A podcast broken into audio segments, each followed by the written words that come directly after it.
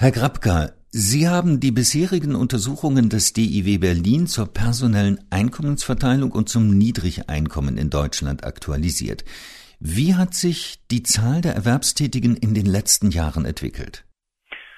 Das ist insgesamt eine ausgesprochen positive Entwicklung. Wir haben uns mal die äh, Zahl der Erwerbstätigen seit dem Jahr 2000 betrachtet. Bekanntermaßen in den frühen 2000er Jahren war es ja so gewesen, dass aufgrund der hohen Arbeitslosigkeit auch die Zahl der Erwerbstätigen sich eher nur schwach entwickelt hat, zumindest bis zum Jahr 2005, 6 etwa in der Größenordnung und wir seitdem und vor allen Dingen auch nach der Finanzmarktkrise einen starken Zuwachs in der Beschäftigung in Deutschland beobachten. Das heißt also im Vergleich zum Jahr 2000 eine Zunahme der Zahl der Erwerbstätigen von über 13 Prozent. Wie ist denn die Zunahme der Zahl der Erwerbstätigen zu erklären? Es sind natürlich vor allen Dingen gerade äh, seit dem Jahr 2005, ähm, als wir den Höhepunkt der Arbeitslosigkeit in Deutschland hatten, verschiedene Arbeitsmarktreformen in Deutschland äh, eingeführt worden, unter anderem natürlich auch das Arbeitslosengeld II.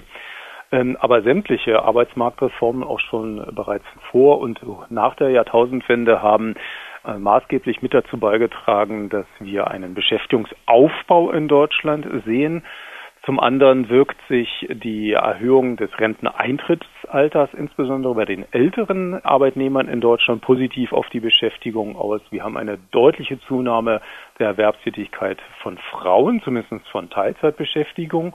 Und schlussendlich wirkt sich natürlich auch die Zuwanderung in Deutschland auf die Beschäftigungszahlen positiv aus, weil gerade Migranten aus dem europäischen Ausland äh, häufig durchaus eine höhere Qualifikation ausweisen, äh, jüngere Erwachsene sind und eben direkt in den Arbeitsmarkt einwandern.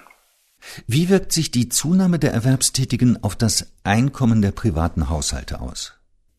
Natürlich ist es so, dass das oberste Einkommensdezil, also die 10% einkommensstärksten Haushalte in Deutschland, auch die stärksten Zuwächse in den letzten etwa fast 17, 18 Jahren erfahren haben.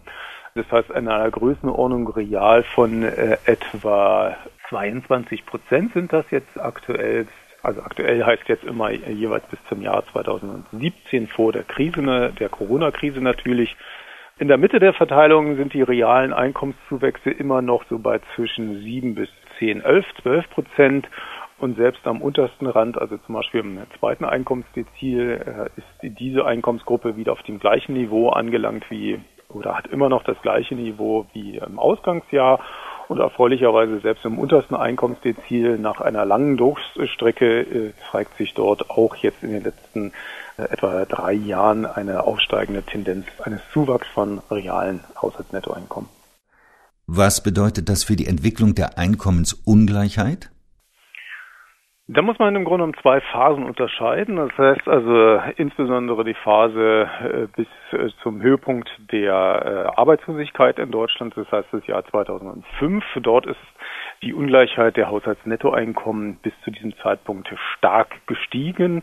Und seit dem Jahr 2005 stellen wir im Grunde nur noch leichte Veränderungen fest, so dass wir im Grunde weiterhin auf einem Niveau wie eben zum Jahr 2005 mit der Einkommensungleichheit in Deutschland liegen. Wie hat sich die Niedrigeinkommensquote entwickelt? Hier muss man vor allen Dingen unterscheiden nach der in Deutschland lebenden Bevölkerung und denjenigen, die in, äh, im Ausland geboren sind, also zugewandert sind. Und dort haben wir zwei unterschiedliche Trends. Das heißt, für die Zugewanderten äh, ist es so, dass vor allen Dingen gerade für die in den jüngeren letzten Jahren aufgrund der neuen Zuwanderung diese Niedrigeinkommensquote teilweise auf Werte von knapp 30 Prozent deutlich angestiegen ist währenddessen in der in Deutschland geborenen äh, Population wir eine Stabilisierung für die Gesamtpopulation seit über 12, 13, 15 Jahren im Grunde genommen sehen. Aber wenn man das so zusätzlich nach Altersgruppen differenziert, äh, erhalten wir den positiven und sehr überraschend und erfreulichen Befund, dass sich die guten Entwicklungen im Arbeitsmarkt auch bei fünf von acht Altersgruppen in rückläufigen Niedrigeinkommensquoten seit 2010 zeigen. Herr Grabka, lässt sich abschätzen, wie sich die aktuelle Corona-Krise auf die Zahl der Erwerbstätigen und auf die Einkommensungleichheit auswirken wird? Mit den zur Verfügung stehenden Daten ist das derzeit noch nicht wirklich äh, möglich, aber man kann aus der Vergangenheit natürlich Lehren ziehen.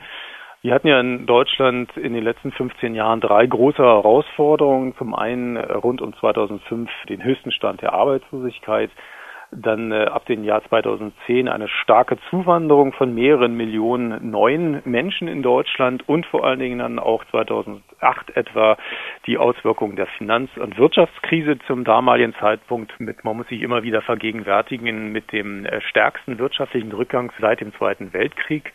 Und äh, der Sachverständigenrat geht zumindest äh, derzeit auch von einem Rückgang für das Jahr 2020 aus, der in etwa in der Größenordnung der Finanzmarktkrise des Jahres 2008 liegen dürfte.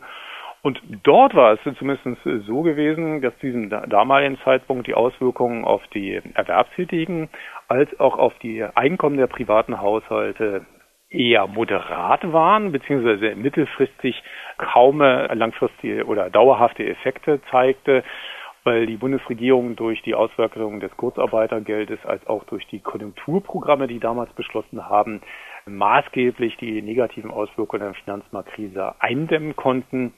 Und ich bin optimistisch, dass im Grunde genommen die aktuell beschlossenen Maßnahmen auch hier wieder die schlimmsten Auswüchse der Krise deutlich abfedern kann.